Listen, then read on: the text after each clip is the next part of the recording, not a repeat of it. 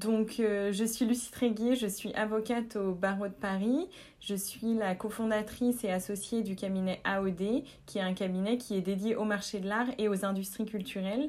Euh, j'ai un parcours euh, vraiment qui a mêlé le droit et l'histoire de l'art euh, depuis toujours, puisque j'ai étudié les deux euh, parallèlement. puis je suis partie en Australie où j'ai travaillé pendant trois ans dans un cabinet australien avant de rentrer en France et de travailler dans un cabinet à Paris. Et nous avons donc cofondé avec Cyrielle Gauvin le cabinet AOD cette année, il y a tout juste quelques mois. Alors dans ce nouvel épisode, on va parler du droit à l'image. Est-ce que tu peux nous dire ce que c'est que le droit à l'image et en quoi c'est important? Les photographes alors, euh, ce qu'il faut bien savoir, c'est que toute personne a un droit subjectif sur son image qui est vraiment un attribut de la personnalité. Et on va le voir d'ailleurs, puisque euh, quand on parle de droit à l'image, contrairement au droit d'auteur qui a euh, des dispositions dans le Code de la propriété intellectuelle, le droit à l'image n'a pas de disposition à proprement parler. Donc en fait, c'est des analyses jurisprudentielles qui ont créé ce droit à l'image. Et ce que les tribunaux ont utilisé pour justement faire naître ce droit à l'image, donc ce, cet attribut de la personnalité, c'est l'article 9 du Code civil qui dit, et que, même les non-juristes connaissent, qui dit chacun a droit au respect de sa vie privée. Donc c'est sur ce, fondement-là de vie privée euh, que le droit à l'image est né. Euh, le droit à l'image, il apparaît aussi dans d'autres euh, dans d'autres dispositions. Il y a notamment pas mal de dispositions du code pénal 226-1, 226-8 qui, qui sont des dispositions qui vont pouvoir être invoquées si on choisit d'agir euh, sur le terrain pénal dans le cas d'une violation du droit à l'image le droit à l'image, parce que pour, pour, répondre à ta question quand même, qu'est-ce qu'est-ce que c'est En fait, ça va permettre de, de, protéger la personnalité du sujet lorsqu'une image qui le représente est réalisée et ensuite est diffusée par un tiers, donc notamment par un photographe. Et en fait, ce qui est intéressant quand on compare avec le droit d'auteur, c'est que le droit d'auteur, ça va vraiment pouvoir être utilisé et ça doit être utilisé par le photographe pour faire valoir ses droits, pour les exploiter, pour les faire respecter aussi, droits moraux, droits patrimoniaux, etc. Le droit à l'image, c'est assez souvent, c'est un peu un fardeau en fait pour, euh, pour les photographes, puisque ça va être est-ce que la photographie que je prends euh, contrevient ou est-ce que c'est -ce c'est une violation du droit à l'image d'un de, tiers qui serait représenté dans ma photographie? Donc tout ça, ça va être... Euh, ça va être des critères pertinents pour le photographe et on va voir qu'il y a des autorisations qui vont devoir être obtenues pour justement ne pas violer le droit à l'image de tiers. Alors concrètement, que doit faire un photographe par rapport au droit à l'image? Alors, euh, le principe, même si c'est difficile à, comprendre et à, entrevoir pour, un photographe, c'est qu'il faut demander l'autorisation. Dès lors que vous voulez prendre une photo, mais également et surtout la diffuser, il va falloir demander l'autorisation de la personne qui est représentée sur euh, votre photographie. Et cette, cette autorisation-là, concrètement, c'est un contrat en fait. Donc c'est un mot qui fait parfois un peu peur, mais il va falloir euh, obtenir une signature, il va falloir obtenir vraiment une autorisation écrite de, de la personne qui est représentée sur la photographie pour pouvoir la diffuser en tant que photographe. Et j'imagine donc que ces autorisations écrites doivent être le plus détaillées possible sur l'utilisation des images. Tout à fait. Alors par exemple, euh, euh, une personne qui autoriserait à ce que la photo soit prise, ça ne veut pas dire qu'elle va autoriser à ce que la photo soit euh, exploitée à titre commercial. Et, même de manière plus restrictive, une personne va pouvoir autoriser que un photographe exploite, reproduise sa photographie dans un livre artistique, mais le photographe ne va pas pouvoir l'utiliser sur une carte postale et l'exploiter à titre commercial. Donc l'autorisation, c'est d'ailleurs comme les autorisations pour, pour le droit d'auteur, qui doivent être très strictes, qui prévoir la durée, qui doivent prévoir euh, exactement les médias qui vont être utilisés, qui vont devoir prévoir la durée, l'espace le, géographique, les, autorisations de droit à l'image. En réalité, c'est assez similaire. Il faut que ce soit très très précis, notamment, comme, comme tu dis, sur euh, ces, ces, usages. Quels sont les usages qui vont être utilisés? Et dès lors que c'est un droit fondamental, le droit à la vie privée, euh, c'est particulièrement important, évidemment, de restreindre l'autorisation qui va pouvoir être donnée pour, pour, euh, sur le fondement du droit à l'image. Est-ce que le droit à l'image concerne également les personnes qui sont photographiées dans l'espace public? Ouais, euh, en réalité, que les, que les photos soient prises dans un espace public ou privé, il va falloir euh, demander l'autorisation si la photo est ensuite diffusée, si elle est exploitée. Et existe-t-il des exceptions? Oui, alors heureusement pour les photographes, parce que sinon je, sais que c'est assez, ça, ça, peut sembler assez lourd comme, comme, comme frontière pour, les photographes. Oui, il y a des exceptions. Euh, premièrement, il faut que la personne soit reconnaissable. Donc c'est pas une exception légale, mais c'est vrai que c'est quand même une nuance puisque si la personne n'est pas reconnaissable, si elle est fondue dans un ensemble, etc., euh, elle ne pourra pas invoquer une violation à son droit à l'image. Ensuite, les, vraies exceptions, et qui sont souvent invoquées par les photographes dans le cas de, conflits euh, de type euh, violation de droit à l'image, euh, ça va être l'exception du droit à l'information. Où c'est on dit quand les, photographies, peut-être que vous avez plutôt entendu ça comme ça, sont des photographies d'actualité. Donc ça, ça va être une, exception qui va pouvoir être invoquée. donc je sais pas, pour vous donner un exemple, ça va être par exemple...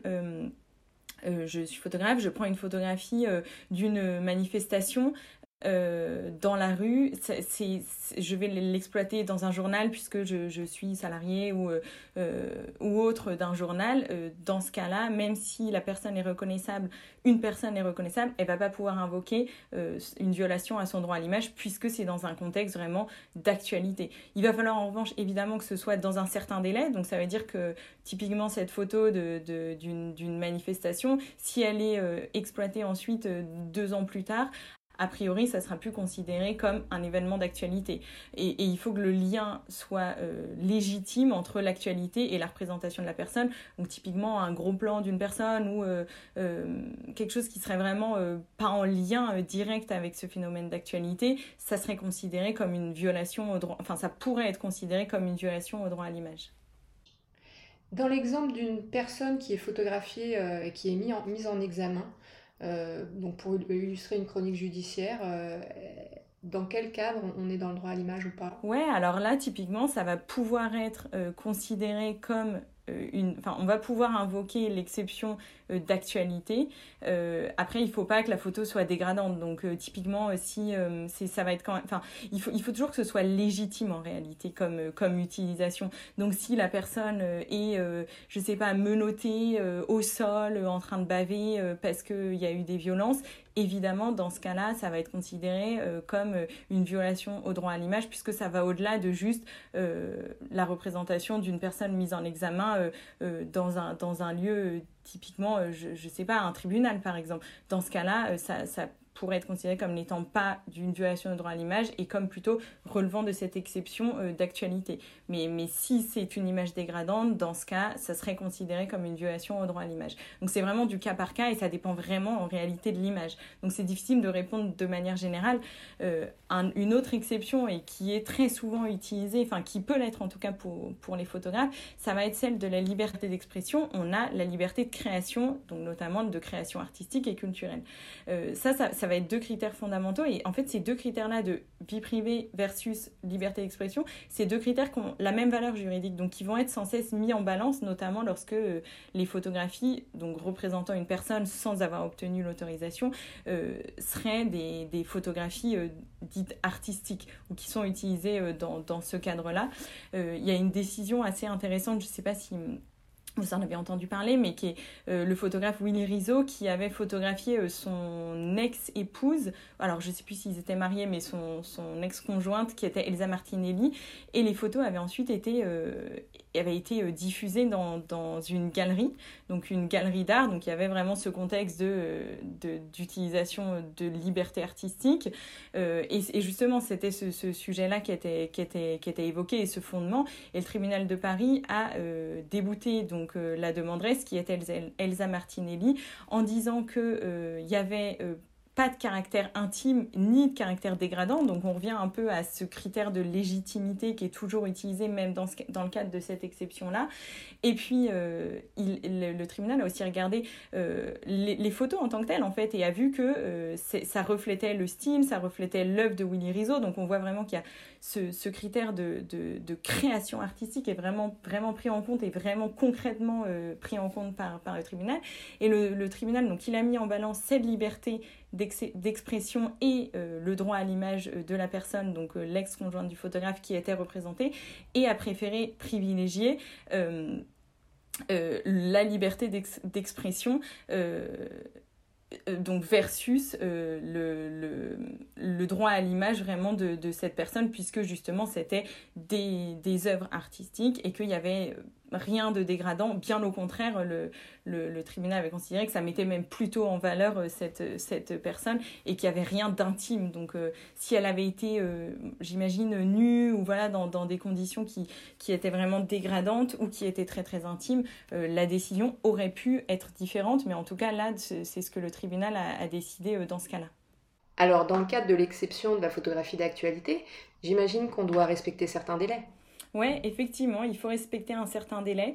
Il n'y a pas de critères euh, du style 7 jours, 14 jours, voilà. Il n'y a, pas de critères parce que ça va vraiment être du cas par cas. Ça va dépendre évidemment de l'actualité, de l'importance de l'actualité, euh, de, de, de l'importance pour le public aussi de, de cette actualité et euh, de la photo en tant que telle. Si c'est une photo où c'est vraiment fondu ou si c'est une photo où c'est vraiment un gros plan. En fait, tous ces sujets de, droit à l'image, euh, puisque c'est des interprétations jurisprudentielles, donc c'est vraiment du cas par cas et c'est vraiment photo par photo qu'il va falloir euh, regarder si oui ou non il s'agit de violation au droit à l'image ou si on va pouvoir invoquer telle ou telle exception dont on vient de parler. Et donc, en dehors de ces exceptions, comment le photographe peut obtenir les autorisations? Ouais, alors là, on revient un peu en fait à la question initiale. C'est le principe, c'est qu'il faut obtenir l'autorisation. Et comment est-ce qu'on doit faire ça? Eh ben, il faut avoir un contrat. Et le contrat, alors parfois le mot fait peur, mais ça, ça c'est pas nécessairement 40 pages de contrat, etc. Ça peut être quelque chose de très simple, mais il va falloir, et comme on le disait au début, avoir vraiment, euh, bon, évidemment l'identité de la personne, mais les, les, les supports euh, de diffusion, le territoire, euh, le contrat doit, enfin le contrat évidemment doit être écrit. On va avoir la devoir préciser la durée d'utilisation, et, et ce qu'il faut bien comprendre, c'est que l'autorisation qu'il faut obtenir, c'est pas seulement une autorisation de prendre la photographie, c'est une autorisation aussi de la diffuser. Donc typiquement un un modèle euh, qui autoriserait la prise de photographie, ça ne veut pas dire qu'elle va autoriser ou qu'il va autoriser la diffusion de, cette photo, euh, comme, comme on le disait en fait au début. Alors si on connaît bien euh, le droit à l'image des personnes, ce qu'on connaît un peu moins, c'est l'image des biens. Est-ce qu'un photographe peut photographier tous les bâtiments? Oui, c'est une bonne question. on en parle un peu moins que le droit à l'image, mais c'est vrai que pour les, pour les photographes, c'est important. Et puis ça peut aussi être un fardeau, donc c'est sûr qu'il il faut bien comprendre. Euh, ce qu'il faut savoir, c'est que le propriétaire d'un bien en tant que tel, a priori, il n'a pas d'un droit exclusif sur l'image du bien. Mais on va voir qu'il y a quand même des nuances euh, à, bien comprendre. Donc le propriétaire qui va vouloir euh, s'opposer à une exploitation de, l'image de son bien, il va falloir prouver que cet usage-là lui crée un trouble anormal. Donc ça encore, c'est une interprétation des, des, tribunaux, mais qu'on comprend, qu'on comprend assez aisément quand même pour les bâtiments spécifiquement, euh, donc, parce que les biens, évidemment, c'est tout et n'importe quoi. Ça va être une table, ça va être, voilà, dans, ces cas-là, on, revient vraiment aux critères de trouble anormal. Pour les bâtiments, ce qu'il faut comprendre, et on revient à notre épisode 1 sur le droit d'auteur, euh, certes, les photographies peuvent être euh, protégeables si elles sont originales, mais de même, un peu, enfin voilà, toutes les œuvres originales sont protégées par le droit d'auteur y compris les bâtiments. Donc une œuvre architecturale, ça va être protégé par le droit d'auteur. Et donc si on revient à notre épisode 1, toute reproduction, toute représentation d'une œuvre protégée, donc d'une œuvre originale, sera considérée comme de la contrefaçon. Donc de la même façon, la prise de photographie d'une œuvre architecturale qui serait protégée, donc qui, qui serait originale, pourrait être considérée comme de la contrefaçon. Évidemment, la jurisprudence a nuancé ça parce que sinon c'est quand même hyper lourd pour un photographe, notamment un photographe de rue. Euh, euh, donc premièrement, évidemment, il faut que l'œuvre soit protégée. Hein. donc il va falloir que la personne en face puisse prouver que l'œuvre, euh, et déjà il faudrait qu'elle souhaite agir en justice, ce qui est évidemment pas nécessairement le cas, et ensuite il va falloir qu'elle prouve que son bâtiment est une œuvre originale, ce qui peut être compliqué puisqu'il va falloir prouver, vous vous souvenez, dans l'épisode 1, que l'œuvre porte l'empreinte de la personnalité de l'auteur. Dans le cas euh, de la prise de photographie, euh, la jurisprudence a décidé que si le bâtiment est euh, fondé dans un, dans un ensemble, en fait, c'est la théorie de l'accessoire, dans ce cas-là, c'est pas une violation de, de pas, ça sera pas considéré comme une violation de l'image du bien. Donc heureusement quand même vous pouvez prendre voilà si si c'est si c'est un arrière-plan ça va pas être considéré comme une violation quelle qu'elle soit du, du bâtiment Premièrement, c'est seulement cette, théorie, c'est seulement euh, si l'arrière-plan est premièrement donc soit une architecture ou une sculpture. Donc c'est euh, une, précision qui est importante parce que c'est possible qu'il y ait euh, des œuvres par exemple de street art elle serait pas couverte par cette exception de, d'arrière-plan. Ensuite, l'œuvre, elle doit être sur la voie publique et de manière permanente. Donc voilà, donc typiquement un bâtiment évidemment.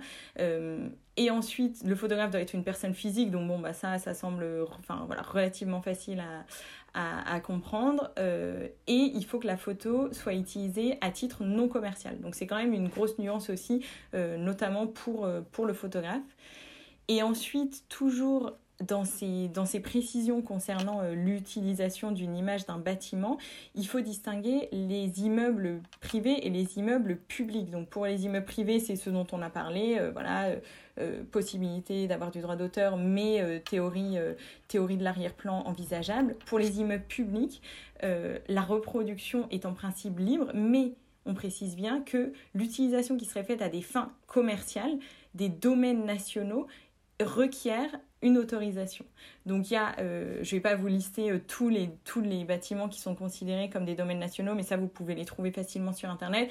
Pour vous donner juste des exemples, ça va être le Louvre, euh, euh l'Élysée, le, domaine de Chambord, enfin voilà, il y a, un ensemble de... de, de il, y a, il y a une liste que vous, pouvez, que vous pouvez trouver. Dans ces cas-là, il va falloir demander une autorisation pour exploiter à titre commercial ces bâtiments-là très souvent, l'autorisation, alors elle peut être, il, y va y avoir un format qui va être exigé par euh, les, domaines en question, donc euh, par, par l'État concrètement, euh, ou ça va être un contrat.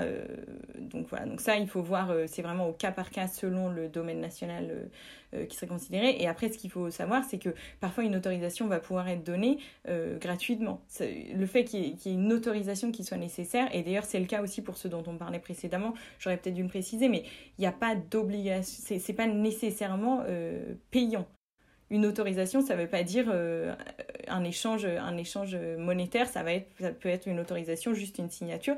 Dans le cas des domaines nationaux, c'est aussi possible qu'il y ait une autorisation qui soit faite à titre gracieux, mais il va en tout cas falloir obtenir euh, cette autorisation s'il s'agit de domaines nationaux. Donc ça, vérifiez bien la liste sur, euh, sur, Internet, vous pourrez la trouver. Alors il y a eu un jugement hein, concernant une carte postale du bâtiment de la Géode. Est-ce que tu peux nous en parler? Oui, alors dans ce cas-là, c'était justement un sujet de, théorie de l'accessoire ou, d'arrière-plan. Euh, mais dans ce cas, c'était la Cour d'appel de Paris qui a décidé que euh, l'objet essentiel de cette euh, carte postale était la représentation de ce monument en question. Et donc il s'agissait de, de contrefaçon puisqu'il n'y avait pas eu d'autorisation qui avait été obtenue. Donc c'est vrai que ça, on voit bien quand même que c'est important d'obtenir l'autorisation si vraiment euh, c'est une carte postale euh, qui représente juste ce bâtiment-là et c'est pas un arrière-plan, bah, c'est euh, de la contrefaçon. Et donc voilà, on, voit bien qu'il aurait fallu obtenir l'autorisation de l'auteur de l'œuvre en question, donc de l'œuvre architecturale.